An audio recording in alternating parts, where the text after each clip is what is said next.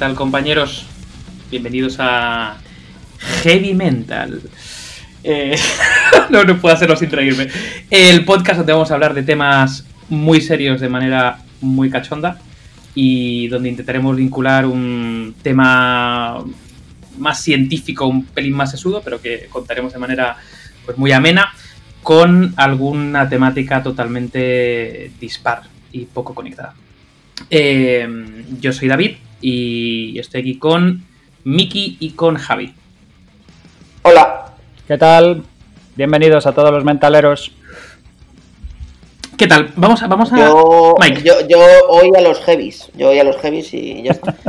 Eso era del primer programa, tío. Ya no, no, repitas.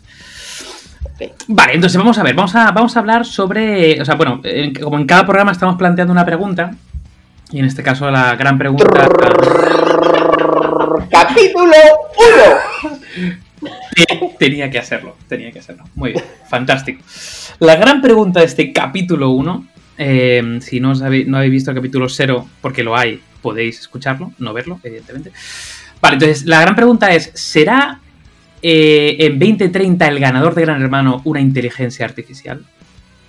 En 20, 30 años no, en 2030, ¿vale? Para el que no lo tenga que Efectivamente. ¿Será en el año 2030 el ganador de Gran Hermano una inteligencia artificial? Esa es la pregunta que vamos a intentar eh, resolver y poner un poco de luz en esta, en esta hora que tenemos por delante. Que si también lo piensas, alguna de las inteligencias que ha ganado eh, Gran Hermano hasta ahora, al menos en España, muy natural, natural tampoco era. Porque algo artificial también ¿sabes? Podía tener. Vale, entonces, vamos, vamos, a, vamos a dar un poco de contexto, porque esto de la inteligencia artificial va a dar un poco de chicha. Entonces, mm, ahí quien, quien queráis, si quieres, Javi, eh, abre tú ahí la, conversación. ¿Qué, entenderemos por inteligencia artificial? Así en un, en un plain Spanish. Bueno, vamos a ver. Eh, la inteligencia artificial, teniendo en cuenta que llevo trabajando en diferentes variantes de ella en los últimos 20-25 años y que eh, llevo dando clases una temporada sobre ella, ha pasado por un montón de diferentes etapas, pero en realidad es algo que viene desde la más antigua eh, idea que tiene el ser humano de intentar jugar a ser Dios e intentar crear eh, conceptos o intentar crear replicar de alguna manera el pensamiento humano de manera artificial. Digamos que ahora mismo estamos pasando una época eh, de bonanza, por decirlo de alguna manera, en comparación con los que ya llevamos varias décadas en esto. Hemos visto varios inviernos de la inteligencia artificial en, en los cuales pues no ha suscitado ningún interés, ni ha traído ningún tipo de inversión, ni ha sido algo de lo que se podía hablar, no como ahora, que ahora es un tema que vayas donde vayas si no sabes de Big Data y no sabes de inteligencia artificial, eres un pobre diablo y, mejor que no, que no asomes la cabeza.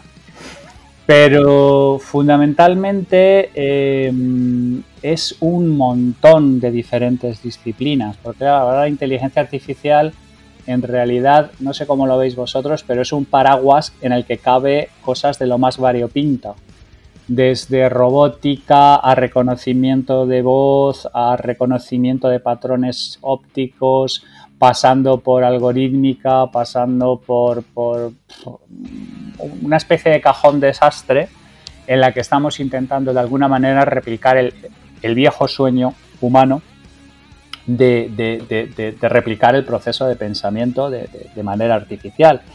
Y es algo que en los últimos eh, cinco años aproximadamente se ha puesto bajo los focos, bajo los focos de la comunidad, bajo los focos de la inversión, bajo los focos de las empresas. Muchísimas compañías han intentado reinventar alrededor de la parte de inteligencia artificial y yo personalmente creo que se le está dando un montón de, de, overhype, se le está dando, se está generando una serie de expectativas que personalmente creo que la inteligencia artificial no puede atender como es debido y que eso va a causar que dentro de unos años pues volvamos de nuevo a, otro ciclo de invierno clásico. Lo que hemos mejorado en este tiempo, donde ha habido inversión e interés, nos lo llevamos ya puesto y seguramente, mm, digamos, la siguiente iteración será dentro de otra década o dentro de otra década y media. Y posiblemente seguiremos persiguiendo algo que, creo que, que conseguirlo en la totalidad en lo que lo tenemos en mente, o sea, replicar de manera artificial un pensamiento humano, todavía estamos a una distancia bastante considerable. No sé cómo lo veis vosotros. Yo, o sea, yo iba, a, decir que casi siempre que, leo cosas relacionadas con inteligencia artificial estoy totalmente de acuerdo, pero suele surgir una palabra que es las eh, funciones cognitivas, ¿no? Es decir, como que tiene que ver con razonar, con aprender, con resolver problemas, como que la inteligencia artificial es como intentar replicar aquellas funciones o capacidades que históricamente ¿no? han sido vinculadas solamente a los seres humanos eh, y que tienen que ver con, con procesos cognitivos dentro de un, ente artificial, más o menos. Aunque, aunque ya, ya te digo, estoy de acuerdo contigo que es una especie de eh, cajón desastre, ya ni siquiera ámbito trans multidisciplinar, donde caben un montón de, bueno, un montón de ejes, ¿no? de, intenciones, de disciplinas, de, ámbitos. Miki, tú... De hecho, si os fijáis... Sí. O sea, de hecho, si os fijáis, la, la, parte un poco de inteligencia artificial eh, a mí me sorprende mucho porque quizá quitando los grandes inversores un poco en este contexto, que bueno, ahí podemos empezar desde las multinacionales de tecnología em, hasta temas de desarrollos de computación cuántica para mejoras de inteligencia artificial, o sea, podemos ya eh, divagar un poco más sobre ello. A mí me sorprende mucho porque un poco, em, un poco los últimos dos años, em, yo por, un poco más la parte profesional sí que he visto ciertas derivaciones de la parte de inteligencia artificial y es súper curioso cómo se están yendo a cosas. Em, o sea, para conseguir un poco ese, desarrollo posterior y sacar un primer producto inicial que les permita también ir mejorando los modelos de, la propia inteligencia artificial, se están yendo a modelos entrenados en donde tú realmente lo que haces es que perfilas un, eh, bueno, pues a lo mejor una inteligencia eh, eh, está mal llamado, llamémoslo un, un motor cognitivo o llamémoslo Deep Machine Learning, aquí si queréis entramos un poco más en, bajo nivel, donde realmente lo que haces es apoyar los procesos de que en vez de lo que lo tenga que hacer un proceso o una em, acción o un pensamiento o una cualquier tipo de, liberación dentro de un árbol de, decisiones em, o, similar, ¿no? Em, en vez de hacerlo una, decenas o cientos de personas, lo hace directamente una entre comillas, vuelvo a decir lo mismo, de inteligencia artificial, ¿no? Por ejemplo, ahí hay un, hay un caso que a mí personalmente me parece que es fiel reflejo de esto, que es, por ejemplo, como Amazon eh, dice que ha entrenado un motor de inteligencia artificial, que es el que está usando para sus famosas tiendas sin cajeros, pues Amazon Go, también para controlar lo que hacen sus operarios, que es el mismo motor de inteligencia artificial, en los centros de distribución para ver pues qué eh, están haciendo las cosas, cómo fichan, cómo, salen y fichan de salida. Eh, eh, y me parece un ejemplo relativamente interesante de cómo aunque pensemos que la inteligencia artificial, y, de facto debería ser así, tendría que estar en un momento mucho más anterior, o sea, perdón, mucho posterior, las empresas lo están llevando quizá de momento a un modelo mucho más anterior, más táctico y menos inteligente, nunca mejor dicho, o sea, no estamos pensando en un, en un halo de persona que es una inteligencia, sino en algo que realmente les ayuda a un proceso X eh, para las empresas para conseguir quizá la inversión suficiente o, confirmar los modelos que luego les llevan a ese segundo paso posterior. ¿no? sé qué pensáis vosotros. Bueno, es que de hecho yo creo que partimos de un tema que es una absoluta mm, paradoja, ¿no?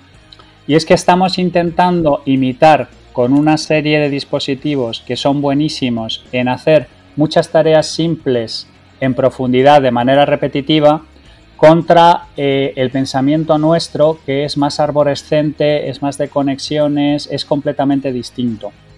Entonces, por eso, la inteligencia artificial, por ejemplo, nos da unas palizas tremendas y nos revienta en entornos donde realmente hay poco de pensamiento arborescente, por eso, por ejemplo, Deep Blue tritura a, Kasparov y el campeón del Go, eh, eh, AlphaGo, lo, tritura también. O sea, la, iniciativa de IBM y la iniciativa de Google, pues evidentemente, personalmente ya los mejores jugadores de ajedrez y los mejores jugadores del mundo de Go ya no son humanos, ya son, ya son eh, máquinas, porque ahí no tienen nada que hacer, los humanos no tenemos nada que hacer ahí.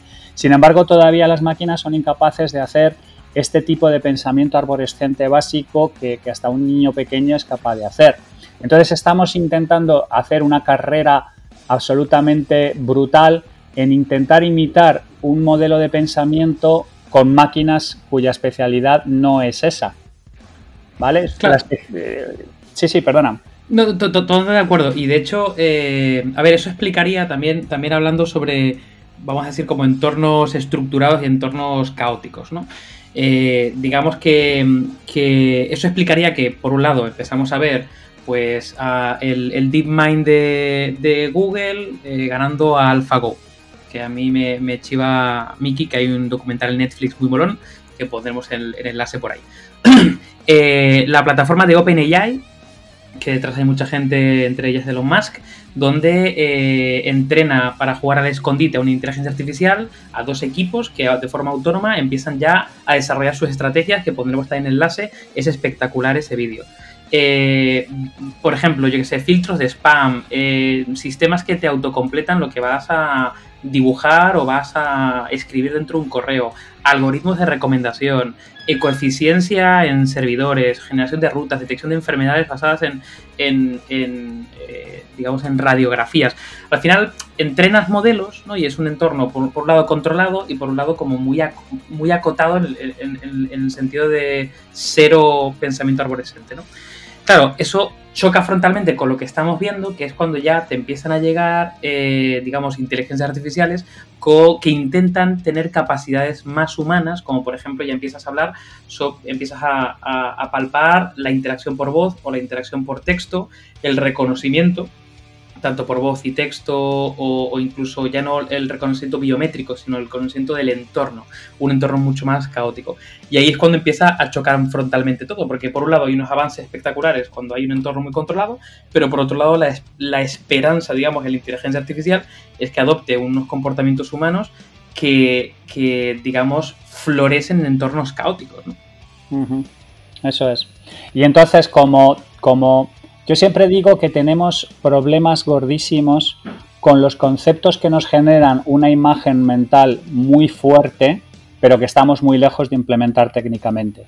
O sea, yo siempre hablo, por ejemplo, de la teleportación, que el problema que tenemos es que la imagen mental de cómo debería funcionar es tan fuerte que cuando algún científico gana el premio Nobel porque ha movido una molécula dos nanómetros de un sitio a otro teleportándola, pues vamos a pensar eh, instintivamente pues que vaya mierda, ¿no? Que mientras no consigamos lo de Beam Me Up Scotty estamos perdiendo el tiempo. pues con la inteligencia... Oye Scotty, cógeme que me estoy cayendo. Exactamente. Entonces, como, como nos genera una imagen mental tan potente ese robot tipo C3PO que es capaz de funcionar de una manera prácticamente humana, pues es complicadísimo eh, gestionar ese tipo de expectativas con las capacidades realmente de, razonamiento que están a, disposición ahora mismo de, la inteligencia artificial, que permite hacer cosas maravillosas, que permite, por ejemplo, para tareas, insisto, estrechas, eh, eh, eliminar muchísimo trabajo. O sea, hay, hace poco había otro algoritmo que era capaz de identificar el cáncer de pulmón eh, mucho mejor que, médicos. Pero claro, ¿cuál es el problema? Es capaz de ser mejor que los médicos en ese tema concreto estrecho. Porque se ha visto 100.000 radiografías y es perfectamente capaz de inferir cuáles son las cosas que determinan que, una mancha es sospechosa de ser un tumor y, otra que no. Y, ahí los humanos no tenemos nada que hacer, es un campo donde no tenemos pero ahí la clave quizá, Javi, también es un poco... Eh, un poco para la gente que no esté versada en, esto, me cómo suele ser, me encanta, cómo suele ser, quizá no, en todos los casos, pero, pero sí en, la gran mayoría, eh, el proceso de aprendizaje de una inteligencia artificial, ¿no? Que si os fijáis, suele ser el proceso de aprendizaje similar al que, por ejemplo, han tenido, pues no sé, los monos o cierto tipo de monos cuando les hemos querido enseñar el lenguaje de signos o similar, ¿no? Que es eh, por prueba y error, ¿no? Les damos eh, al final las inteligencias artificiales quitando algún caso concreto de modelos más matemáticos directos eh, por colores o por música o similar, realmente tú lo que les das es lo que se llama entrenamientos, ¿no? Tú les das eh, un conjunto de muestra suficientemente representativa del trabajo que debe elaborar y tú lo que haces es testar tu, bueno, pues tu conjunto de programación, algoritmos, bueno, y, diversas, por supuesto, técnicas que hay, que yo tampoco es que sea el mayor experto del mundo, eh, y menos con dos ingenieros eh, frente a mí, que yo no soy ingeniero, pero bueno, realmente lo que haces es generar una sucesión de prueba y error eh, llevándolo al infinito, donde realmente lo que hace es que el propio modelo se entrena, ¿no? Como decíamos antes, el caso de AlphaGo, que os recomiendo sí, 100% el, el documental de Netflix, lo que hacen es que AlphaGo lo entrenan contra un campeón chino durante un montón de meses, tiene un montón de partidas, eh, se entrena contra sí mismo, o sea, y al final lo que llegas es a un modelo en donde el propio sistema es capaz, ha tenido tanta práctica y tantas experiencias que es capaz de, generar su propia toma de decisiones en función de su conocimiento experto. Que es lo mismo que funcionan ciertos sistemas de aprendizaje cognitivo de las personas. Ejemplo, el ajedrez. Hay un, un estudio muy bueno de ajedrez en el que indica que las personas, las mejores personas, los campeones del mundo, todos los, los grandes maestros de ajedrez, juegan bien al ajedrez siempre y cuando se repitan ciertos patrones mm. en las fichas mm. Del ajedrez, porque realmente es un movimiento tan estructurado en el tablero con cierto número de posiciones que al final cómo funciona es que tú estructuras eh, las redes neuronales para jugar de esa manera. Y al final la inteligencia artificial es relativamente sencilla en ese, en ese ámbito. Es decir, tú lo que al final es que estructuras una capa eh, sináptica, que eh, se ha venido a decir mucho, pero realmente tú lo que haces es que estructuras la toma de decisiones de tal manera que cuando la persona, perdón, el, ente artificial va aprendiendo, ya sabe qué rutas debe seguir tomando y cuáles no son positivas para el objetivo final, ¿no? Y es quizá el punto más importante, ¿no? que siempre en cada toma de decisión eh, está jugando con un árbol de decisión tan grande como el objetivo final, ¿no?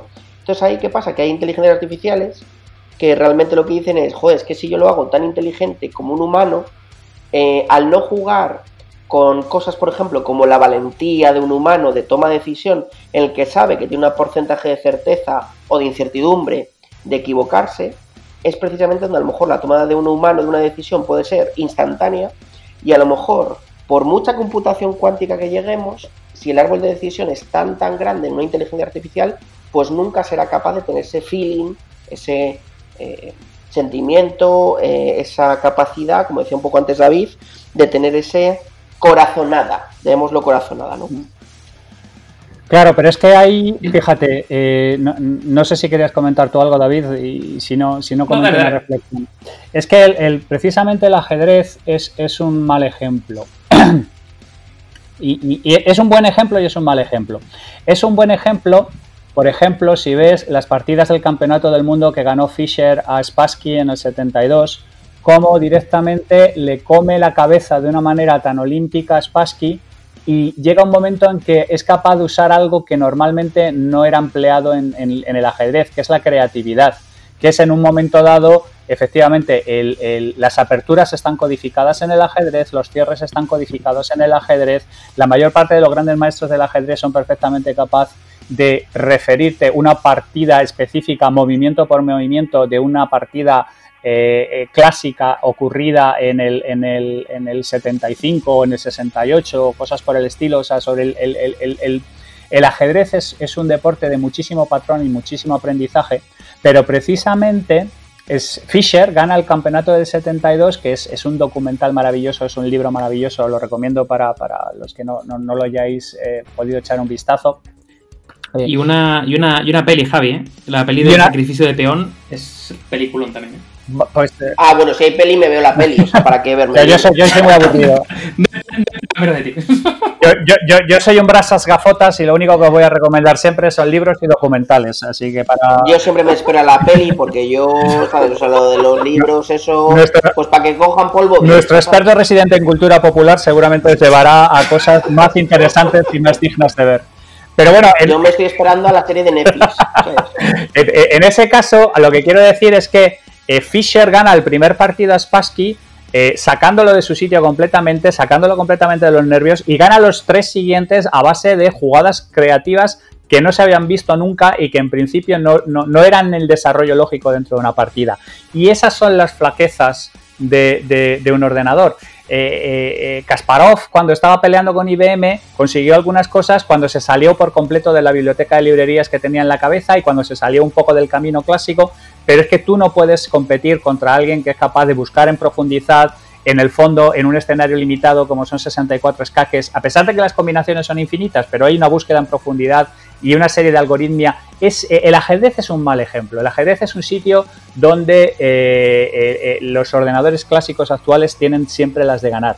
Y sin ser un experto en primates, yo estoy seguro que en el funcionamiento básico de los, de los monos se dan es, aspectos de creatividad que lo colocan todavía un par de escalones por encima de lo que son los actuales algoritmos de inteligencia artificial y, que, digamos, de alguna manera son capaces de salirse de esa búsqueda sistemática en profundidad, esa especie de, de ruptura del algoritmo por fuerza bruta ¿eh? y entrar en eso que...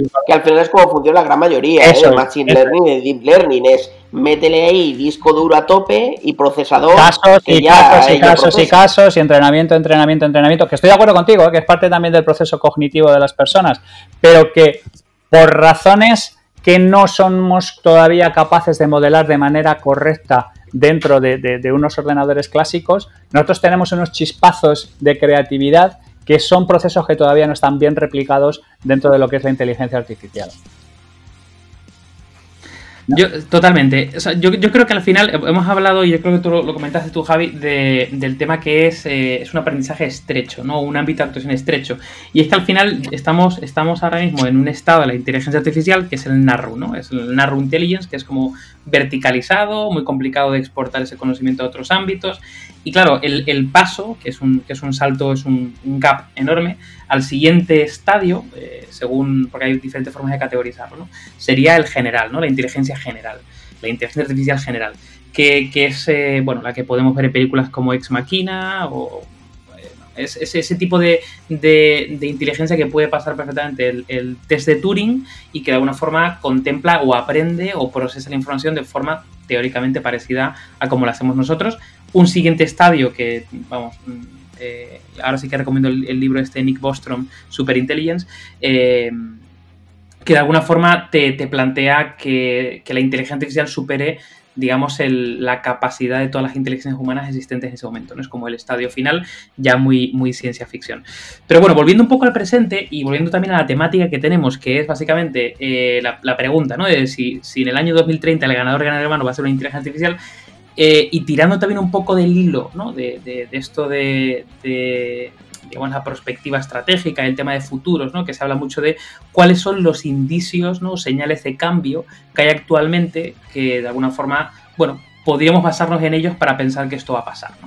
Entonces, ¿qué ejemplo hay, qué, ejemplo, qué ejemplos hay a día de hoy que, de alguna forma involucre inteligencia artificial y también involucre, pues no sé, lo necesario para que, bueno, eh, haya inteligencias artificiales en gran hermanos y que puedan ganar, ¿no?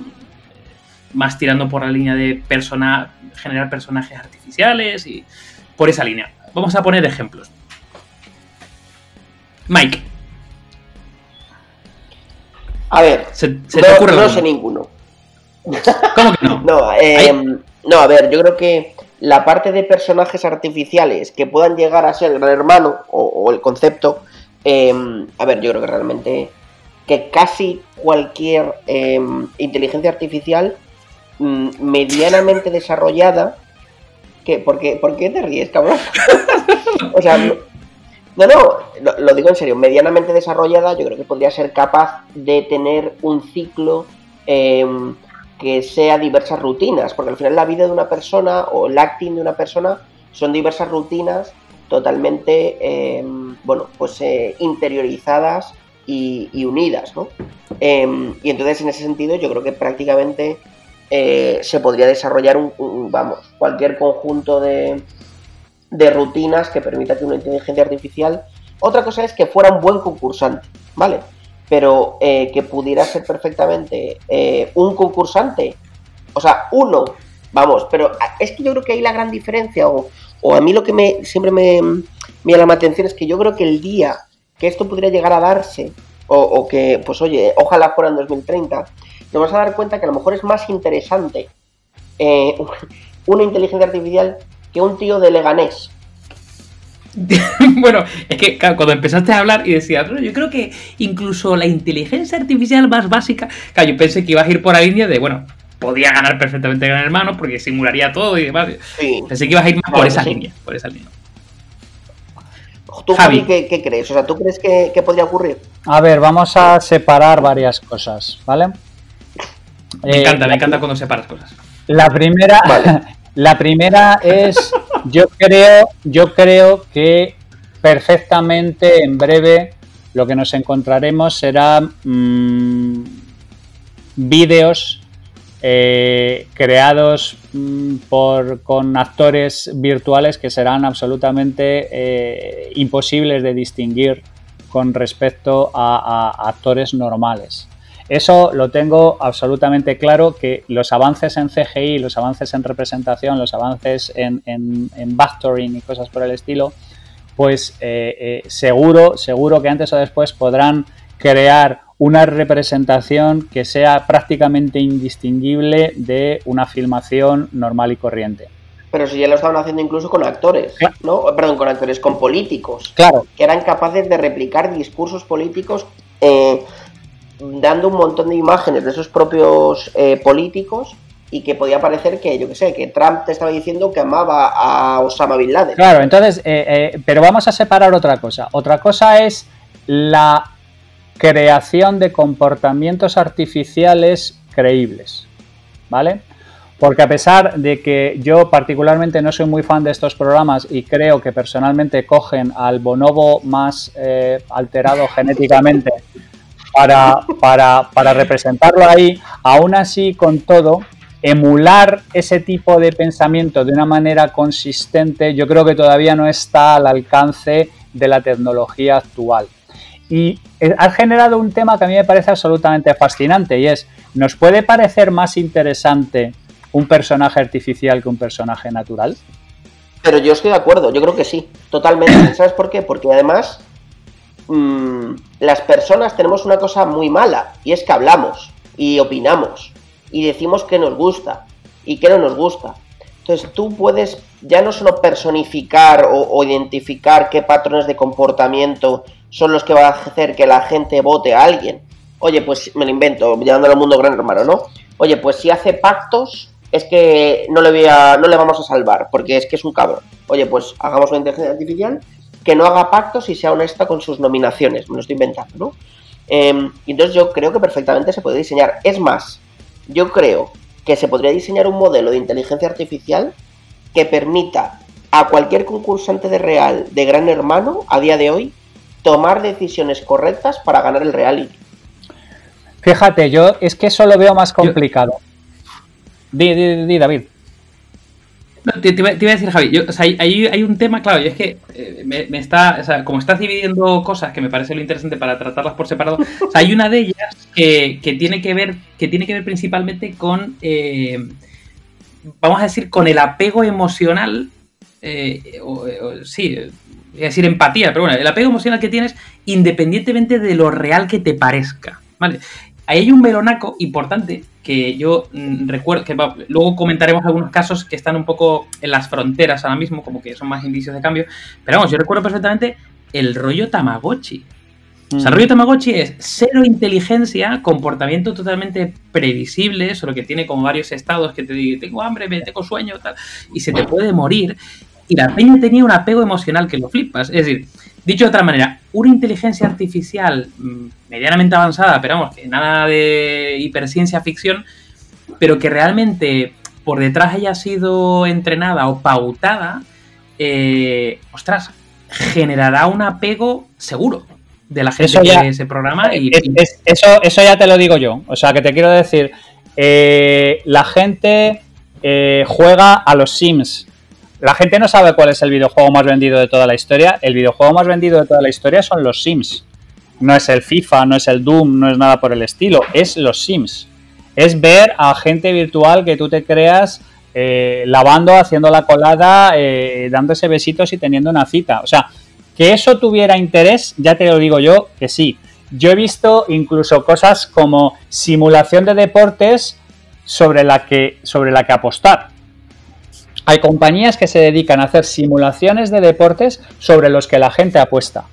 Está el partido normal sobre el que la gente apuesta y, la gente, y, hay gente, gamblers, que dicen, oye, no, mira, em, los, deportes normales están sometidos a, un montón de gente que intenta comprarlos hacia un lado y hacia otro. Yo lo que quiero es apostar sobre simulación.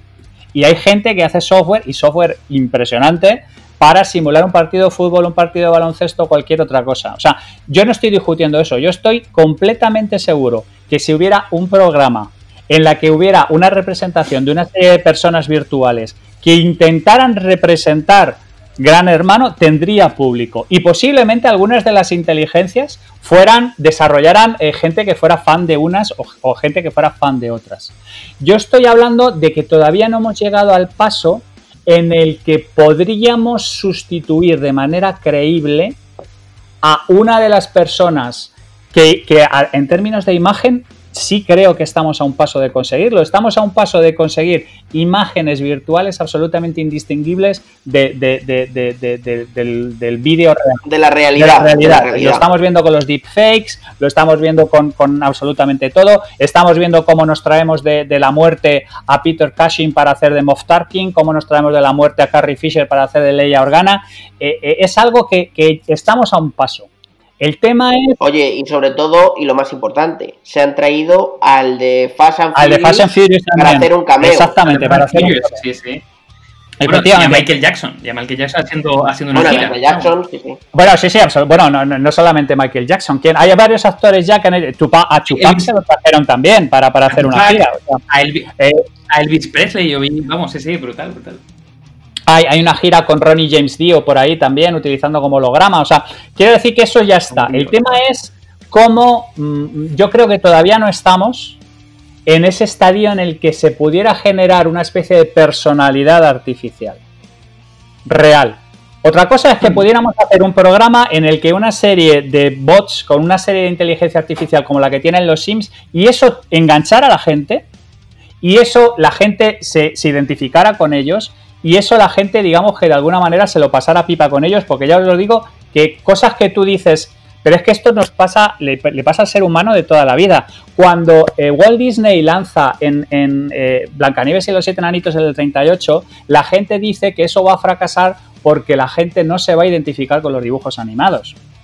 Y claro, naturalmente, cuando se muere Blancanieves y el teatro entero echa a llorar totalmente eh, desolado, se dan cuenta de que no, de que la capacidad de empatía del, género humano mm, trasciende al hecho de que no esté ocurriendo los temas de, verdad. Y entonces yo estoy seguro que eso es perfectamente soslayable. El problema es cómo generar una especie de personalidad creíble que intentara pasar por un ser humano. Yo creo que no estamos ahí. Todo el resto de las cosas son perfectamente soslayables y perfectamente solucionables técnicamente. Totalmente. Yo, de hecho, vamos, iba, iba a poner eh, algunos ejemplos y, pasamos ahora también a reflexionar sobre el segundo eje, ¿no? que es Gran Hermano. Eh, algunos ejemplos relacionados con, avances que ha habido en el mundo más creativo, ¿no? Es decir, hemos, hemos visto ya, eh, por ejemplo, bueno, en el mundo de la música, aunque claro, la música tiene un componente matemático muy fuerte y estructural, ¿no? Pero veíamos un algoritmo de Huawei que, que ha, bueno, finalizado la sinfonía acabada de Schubert, ¿no? con analizando un montón de, piezas de, de, Schubert, ha, intentado, ha previsto, ¿no? ha generado un final. ¿no? Eh, IBM Watson generando, por ejemplo, perfumes. Eh, Watson también tiene una, ha hecho diferentes intentos de generar trailers de películas de forma automatizada. Eh, hay uno que es la película Morgan, que analizó un porrón de películas, un porrón de trailers y veía cómo eran las composiciones y donde pues había como, era el, comienzo, nudo, desenlace de los trailers, lo generó. Bueno, bandas sonoras de películas generadas con inteligencia artificial. Eh, incluso hay un pequeño corto de una inteligencia generado el, guion por una inteligencia artificial, no, los personajes, donde, donde participa el, uno de los protagonistas de, Silicon Valley.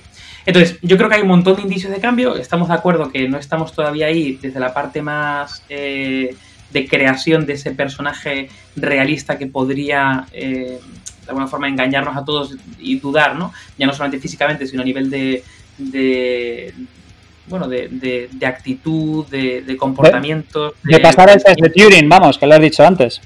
Efectivamente, de pasarlo, vamos, con, con, con todas las leyes y digamos que ese es el, el, check, ¿no? Desde el punto de vista tecnológico, estado del arte, ¿no? Vamos a la parte de, de Gran Hermano. Vale, bueno, aquí, claro, eh, digamos, técnicamente parece que se puede, no estamos todavía en algunos puntos, pero seguramente estaremos en poco tiempo. Claro, por otro lado, hay que, hay que analizar desde el punto de vista de si tiene que ganar eh, un programa de Gran Hermano, de alguna forma, eh, ya no solamente tiene que, bueno, pasar por un humano, ¿vale? Que eso, incluso a lo mejor no hace falta que pase por un humano para ganarlo, pero tiene que, tiene que, ah, tiene que cumplir una serie de, requisitos o de componentes de qué es realmente lo que engancha a la gente. ¿Vale? A ver, a ver un programa de Gran Hermano, o vamos, un programa, ver todos los episodios hasta el final y votar y demás. ¿Qué es lo que realmente engancha a la gente? Mike. Mira, pues ahí, o sea, yo creo que hay un par de, cosas interesantes. Por ejemplo, eh, voy a contar un secreto, es que nosotros en el, en el guion teníamos, ¿por qué la gente ve Gran Hermano? Y ponemos, ¿es que la gente es subnormal? Pues no, o sea, la verdad es que la gente, bueno, sí, o sea, hay gente que sí, ¿vale? O sea, no, tampoco vamos a, querer mentir. Hay gente que sí que es subnormal. Eh, y posiblemente, si tú no sepas de tus amigos quién es el subnormal, posiblemente debas pensar si eres tú. Eh, es, como, el fish en la mesa de póker, efectivamente. Si no sabes quién es el fish, el fish eres tú. Si no identificas a ningún hermano alrededor, probablemente tengas el, el, síndrome de, de, de Danny Kruger, ¿no? Justo. Y luego hay un comentario muy guay de David y es, eh, ¿hay, una correlación entre el reggaetón y, Gran Hermano? Pues yo estoy seguro, seguro que toda la gente que entra en Gran Hermano le gusta el reggaetón, ya te lo digo. O sea, no sé si es una correlación directamente eh, existente o no, pero si hay una correlación directa pero yo estoy convencido. No, pero, es una pregunta mía y, el, y la formulación ah, completa es, ¿hay una correlación entre Gran Hermano, el reggaetón y tomar esteroides? En hombre sí. Que claro, evidentemente, pero evidentemente, fijaos, es una cosa muy curiosa, es una cosa muy curiosa porque claro, yo, yo abomino de, todo este tipo de escenarios, pero he visto gente con varias carreras eh, eh, estar completamente enganchados a este tipo de asunto. Entonces yo personalmente creo que proporciona algún tipo de gratificación que no tiene nada que ver con, el, con, con digamos, de alguna manera el ejercicio intelectual ni nada por el estilo.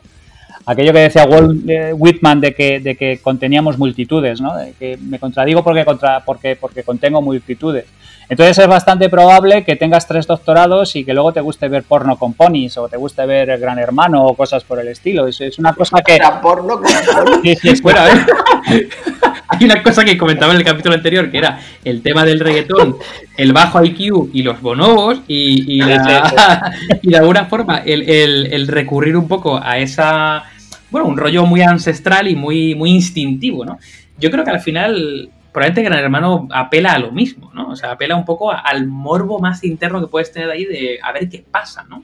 O algo así. Hombre, la verdad es que es genial porque, em, joder, un poco, si hacemos un poco retrospectiva, eh, en Endemol, ¿no? Que fue la productora, que no sé si sabéis cómo se creó Gran Hermano, que tiene una historia muy chula, y es que el dueño de Endemol, que es un tío holandés loco, mm.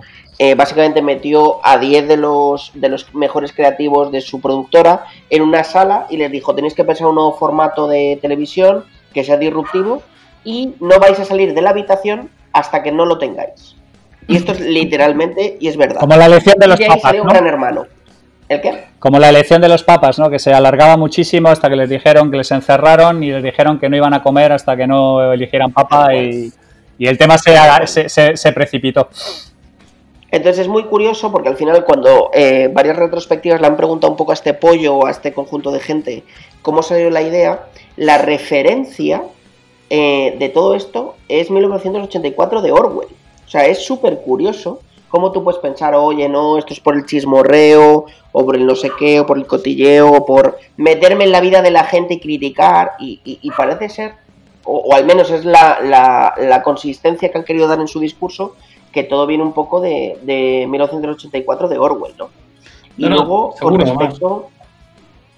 Y luego, con respecto a la selección, em, es curioso porque em, joder, eh, un poco, si bajas a bajo nivel em, sobre la selección, muchas veces ellos dicen, no, cogemos eh, personas ciertamente representativas de la sociedad, con una distribución, eh, o sea, como un poco si se creen el, el, el, INE, ¿no? De, de, hacer estadísticas. Y realmente, al final lo que quieren es, em, e, coger gente que lo que quiere es tener éxito fácil.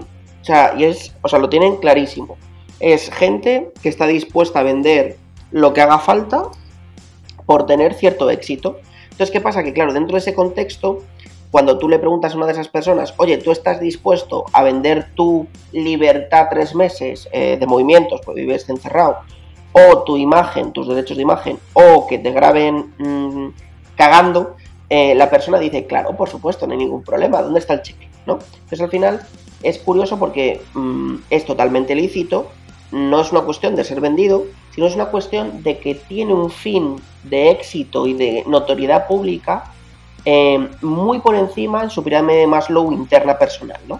Para él, e, para él o ella, para esa persona, a nivel sociológico y psicológico está mucho más importante y, califican de éxito el ser reconocidos, aunque sea para bien o para mal, más que mantener su privacidad o su, eh, bueno, pues eh, eh, su desconocimiento por la gran masa social. ¿no?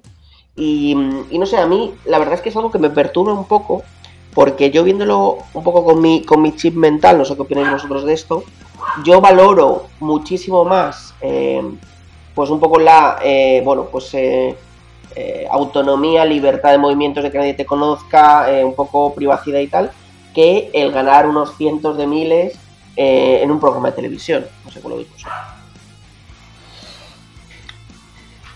Yo, yo la verdad que no, es que la verdad que yo no, primero no, no es que no consumo, o sea, no, eh, me pilla un poco de, muy lejos, digamos. De hecho, lo más cercano que, está para mí el tema de Gran Hermano es la película de Charlie Brooker, que es el creador de Black Mirror, que se llama Dead Set, que básicamente es una parodia muy chunga de un set de Gran Hermano donde hay un conjunto de habitantes, ocurre un apocalipsis zombie fuera, ellos no se enteran y empiezan a meterse zombies, eh, zombies en el set. Peliculón máximo, peliculón total. Entonces me pilla un poco lejos, pero eh, así de forma intuitiva, eh, y fíjate, no, no, o sea, la, motivación por alguien que pueda entrar en el programa, o sea, puedo llegar a entenderla de manera bastante más, más profunda, porque bueno, habrá dinero, habrá fama, habrá mil historias, ¿no? Pero la motivación de, la gente que lo ve, a mí, en mi caso, eh, vuelvo un poco a tirar ahí del hilo de, que tiene que recurrir a algo un poco más, bueno, pues eso, de, morbo, curiosidad y demás, porque, ya te digo, no, no termino de... Pero vamos, estoy totalmente de acuerdo con, además, con, Javi, de, de repente yo conozco gente que haciendo zapping se para directamente en el, programa y se queda viéndolo. Mm. Enganchado para ver qué pasará, ¿no? Y de repente no pasa nada, hay gente que está en un salón hablando, ¿no? Pero, pero bueno, eh, y eso aplica no solamente, evidentemente, a, a, Gran Hermano, aplica a cualquier reality que ocurra ¿no? en un entorno cerrado tipo las islas de no sé qué y, esas movidas. No, no, a ver, una cosa importante. El mejor reality de la historia, confianza ciega. Si no lo conocéis, buscando. No, ¿de qué va, Mike? De parejas que se meten separadas, cada uno con gente buenísima y, buenorra, y buenorrísima del otro sexo, y todo consiste en que el programa les hace vídeos de cómo se lían con esa gente cuando es mentira para ver si la otra persona pica y se enrolla. ¿Qué ocurre? Que todo el mundo acaba picando y todo el mundo se folla a todos, básicamente. Y entonces salen las parejas diciendo, bueno, no sabíamos cómo ha pasado esto, eh, yo no lo sabía, pero me acosté con los tres a la vez y cinco en banque en la ducha. pero, pero, pero, una cosa, a ver, yo también. Me, resbalé en la piscina, me, resbalé en la pastilla de jabón y también en un gangbang, suele pasar, suele pasar. Pero a ver, hay una cosa que siempre he tenido la duda. A ver, ¿eso está guionizado? Es decir, eh, todos son actores, o sea, todos son gente, me refiero, real, no asociada a ningún guion, o está medianamente guionizado?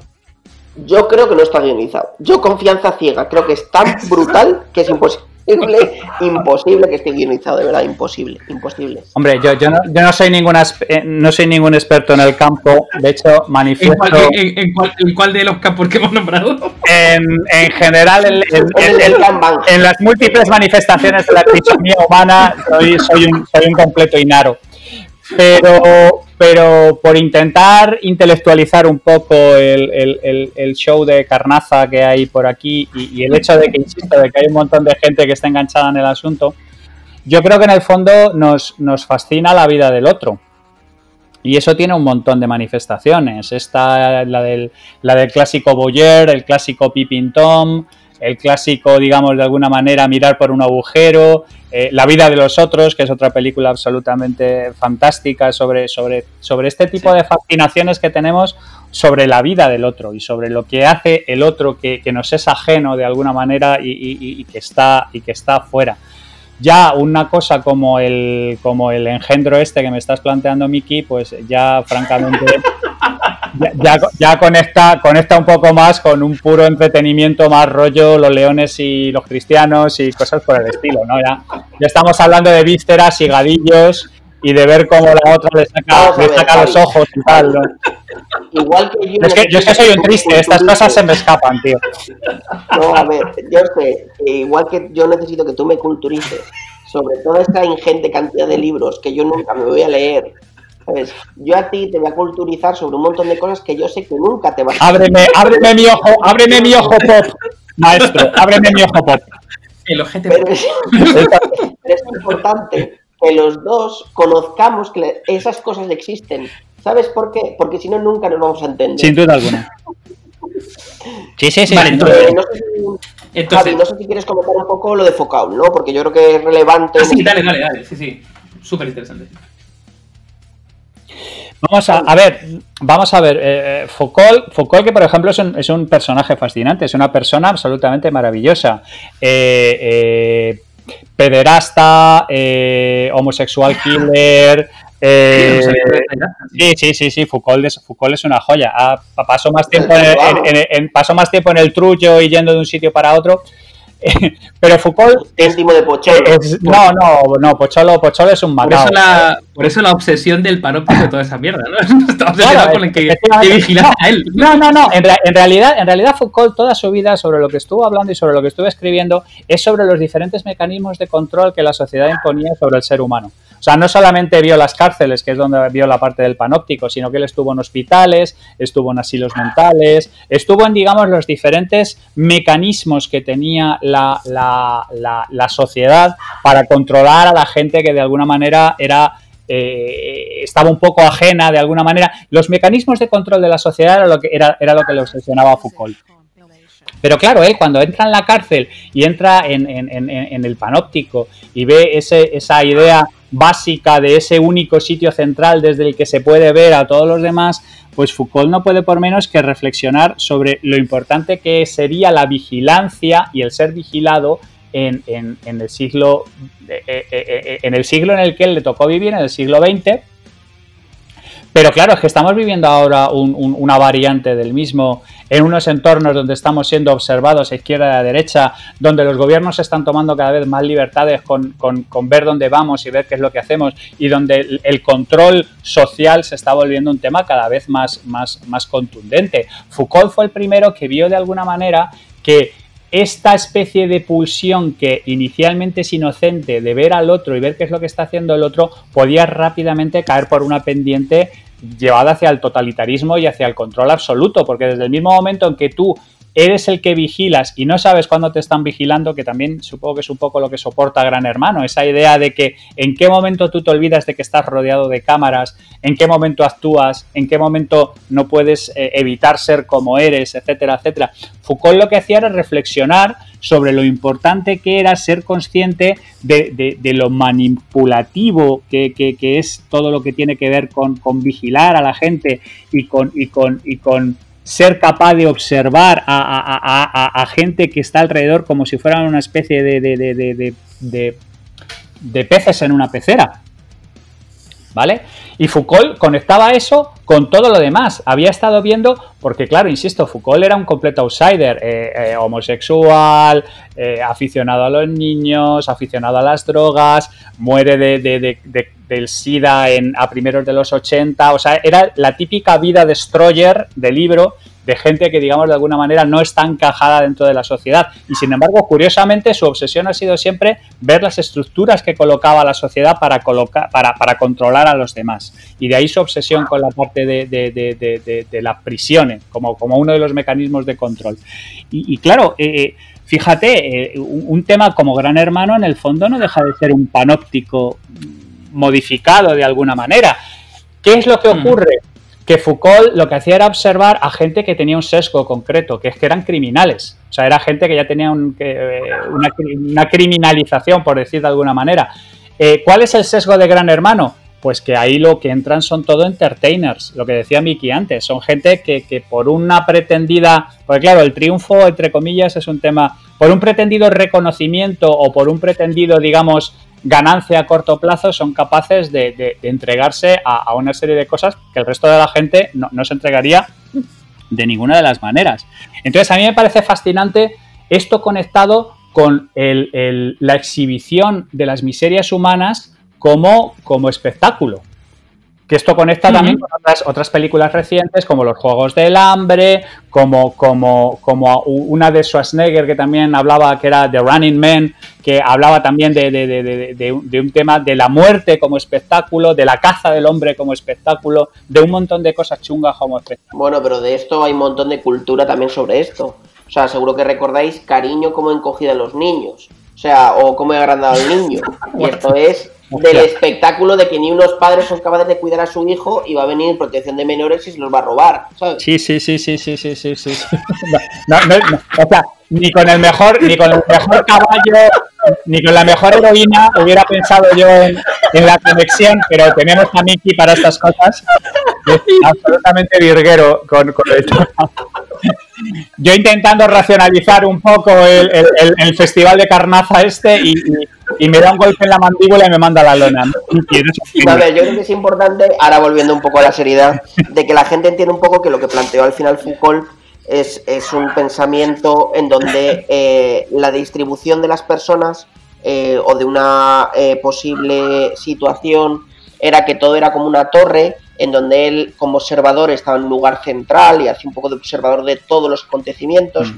y las distintas personas estaban en cada uno de los lugares de la torre, de los laterales, de la parte superior, inferior y demás, y todos se podían ver entre sí, pero el único que podía ver a todos era el espectador central, el mm. propio fútbol, ¿no? Entonces al final tú lo que haces es que eres juez y parte en todo momento, ¿no? Tú eres el que marca las reglas y además de marcar las reglas, tú eres un poco el que eh, ves cómo se comportan con esas reglas, que eso es un poco llevado a la situación actual de lo que es en Gran Hermano el, lo que es la organización del programa, ¿no? O el público.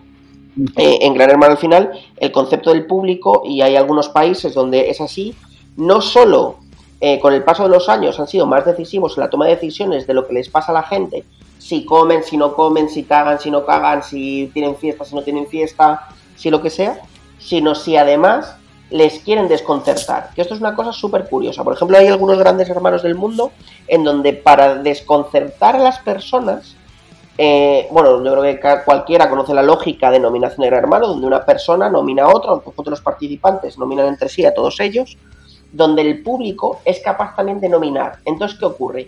Que dentro de la casa, que más o menos todas las personas entienden un poco la, la situación y el voto lógico de cada una de ellas, empieza a existir una guerra tremenda porque la lógica de nominaciones se va a tomar por culo cuando el público, por supuesto, vota algo que va totalmente en contra a lo que los participantes propios esperan.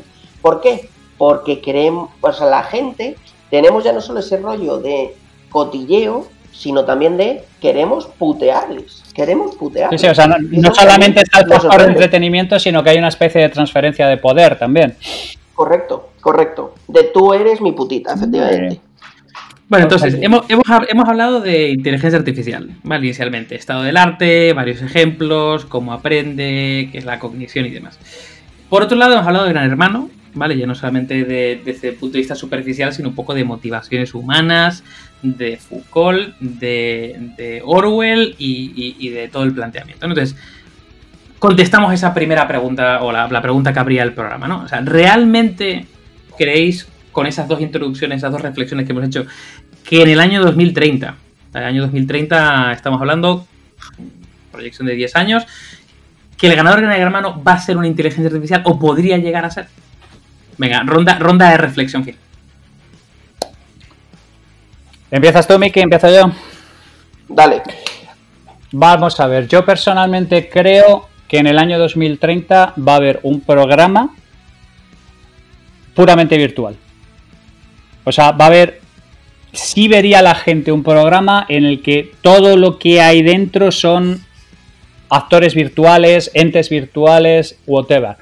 No tengo tan claro que se pudiera emular un formato como el de Gran Hermano imitando de manera convincente, ¿vale? Un, emulando de manera convincente una inteligencia humana.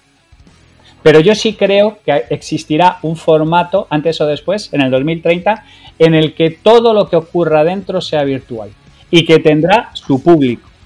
Y que, que esa gente de, de verdad se emocionará y empatizará con lo que ocurra en ese programa exactamente igual que la gente se puso a llorar como una Magdalena cuando se moría Blancanieves en la peli del 38. Joder, pues yo la verdad es que estoy un poco de acuerdo con Javi. Yo creo que en 2030 seguro va a haber un gran hermano, un el bus, un confianza ciega, un la voz, un lo que sea, un eh, Operación Triunfo, en donde todos los participantes sean o bien inteligencias artificiales o bien representaciones virtuales de los concursantes. Un ejemplo muy claro de esto también en la, en la cultura popular reciente es Ready Player One, que yo creo que no lo hemos nombrado en ningún momento, pero es un concepto buenísimo de cómo eh, se crea o el ecosistema de aquel entonces, como la realidad actual es tan basura y tan puta mierda, crean un ecosistema virtual paralelo donde todo el mundo es feliz y hace cada uno lo que quiere y demás, ¿no? Entonces yo creo que un Ready Player One, Gran Hermano, en 10 años, donde mm, yo voy a ser guapísimo en vez de ciego, calvo y gordo, va a existir seguro. Claro, pero eso ya existe de alguna manera. Tú, ya tienes los MMORPGs. Yo intento hablar con, mis compañeros que tienen hijos y que no entienden por qué están enganchados a World of Warcraft o por qué están enganchados a Diablo. Digo, a ver, chico, eh, eh, eh, tienes dos opciones para quedar con tus amigos, ¿vale? Te puedes ir al banco, al, al, banco del parque, como hacíamos nosotros, a comer pipas y comerte una litrona pagada entre todos, o te puedes ir con 15 amigos a matar un dragón a la isla del fuego. Es que no hay. Siendo el personaje que quieras y la, con la apariencia que quieres y el poder que quieras. Es que no hay, no hay, nada que hacer, no hay competición de ningún tipo que hacer ni nada por el estilo. De hecho, esto si queréis lo dejamos para otro capítulo, pero el, el ejemplo de Fortnite o sea, ¿por qué ah. Fortnite ha sido un boom en dos años? Ah, bueno, porque ha llevado la colaboración masiva a objetivos y, por eso ha funcionado.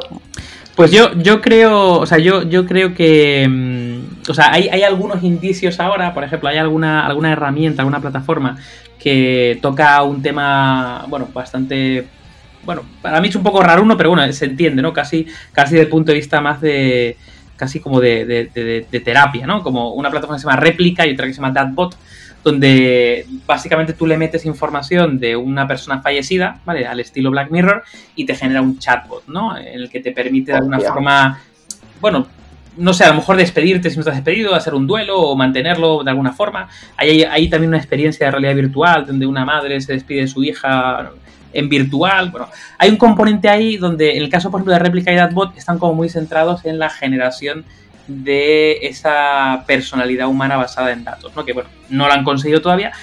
Pero yo eh, te diría que yo creo que hay indicios para que probablemente se pueda simular, no sé, tipo Ex Machina y tal. Pero vamos, mm, por lo menos que esté muy, muy cerca del test de Turing. Y a lo mejor incluso un programa blended, en plan de jugadores, o sea, eh, protagonistas de carne y hueso que compiten con artificiales, a lo mejor. No sé, yo, yo modalidades centauro, modalidades centauro, como decía Kasparov, eh, eh, juegos o interacciones o ficciones en las que hay una parte de inteligencia eh, artificial y una parte de inteligencia humana, y de alguna manera que se complementen. Totalmente. Pero vamos, la motivación, creo que todos estamos de acuerdo, de que la gente lo vería. si fuera eh, realista y encaja, le votarían. Y por supuesto, llegado el punto, ganaría. De hecho, de hecho, el problema que tienen los robots es eh, superar el, el, Uncanny Valley, el, ese valle, valle de la incredulidad, exactamente. El valle en el que hay cosas que están próximas a los humanos, pero no lo son, y entonces nos producen esta situación tan, tan incómoda que, yo personalmente creo que en la generación ya de, de, de, Bactors y en la generación de, cosas por el estilo ya, ya lo hemos pasado. Es prácticamente. mira la parte de influencers. Claro, claro. La parte de influencers virtuales o, marcas que personifican en un influencer virtual, por ejemplo, los que seáis de Madrid, oye, os vais a los mostrados de Iberia en la T4 y os sale ahí el holograma que es. Eh, Hombre, está, está un eh, poco. que está un poco borderline, está un poco borderline todavía, pero. sí, estoy de acuerdo. pero oye, ahí está hay, ejemplos, hay ejemplos mal logrados.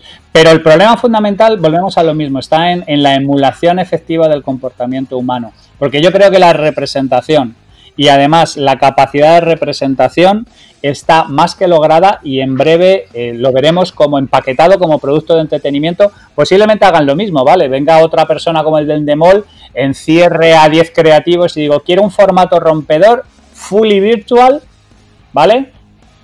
Que tenga que ver con, y, estoy seguro que la gente lo vería perfectamente, lo mismo que ve, eh, eh, es que permite muchísimas más posibilidades que, cosas que la gente ve. Hay canales que lo único que muestran son peceras.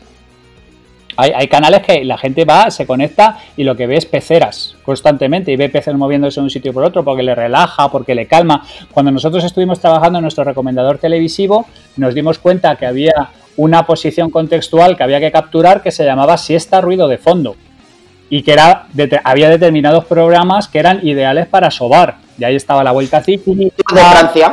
Ahí estaba la vuelta cíclica, de Francia, los documentales de los leones del Serengeti. Hay cosas que. Las películas de Antena 3 de los domingos que siempre son lo mismo. Hay cosas que te colocan ya directamente en un estadio de, de, presobada que, que, que, hay gente que la encuentra muy agradable.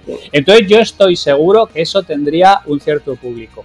Lo que, insisto, veo todavía muy lejos es una imitación congruente y consistente de los procesos de pensamiento humano, de tal manera que, pudieran pasar el test de Turing de manera efectiva colocados sobre un Vector. Pero lo que es la parte de simulación virtual como espectáculo, tengo clarísimo que antes o después alguien encontrará el hueco. Bueno, chavales, damos por cerrada la premisa y, y los planteamientos y reflexiones. Me parece bien. Venga. Bueno, pues oye, eh, gracias a todos los que están escuchando por, acompañarnos en este proceso de reflexión. Eh, yo creo que Mike también puedes compartir una forma de que nos contacten por si, oye, quieren poner temáticas y demás.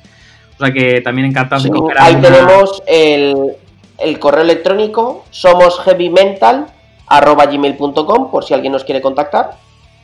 ¿O alguien quiere que desarrollemos algo de los temas sobre los que hemos estado hablando? ¿O tiene alguna duda específica? O proponer alguna temática. Proponer alguna temática, insultarnos. Eh, hacernos callar, meternos en, en, el. la cárcel. Whatever. pero ahí lo importante es que la gente sepa eso, que tenemos somosheavymental.gmail.com y que estamos disponibles pues en todas las plataformas donde nos dejan dar por saco, que principalmente que usa todo el mundo pues son eh, iTunes, Spotify y iBox, ¿no? Que son las tres pioneras en el mundo del podcast. All right. Oye, un placer como siempre, Javi. Miki. un abrazo a todos. Cuidaos mucho. Un abrazo. Y chavales, manteneros heavy mentaleros. Cuidaos mucho. Correcto. Nos vemos para el 02. Eh, eh, chao.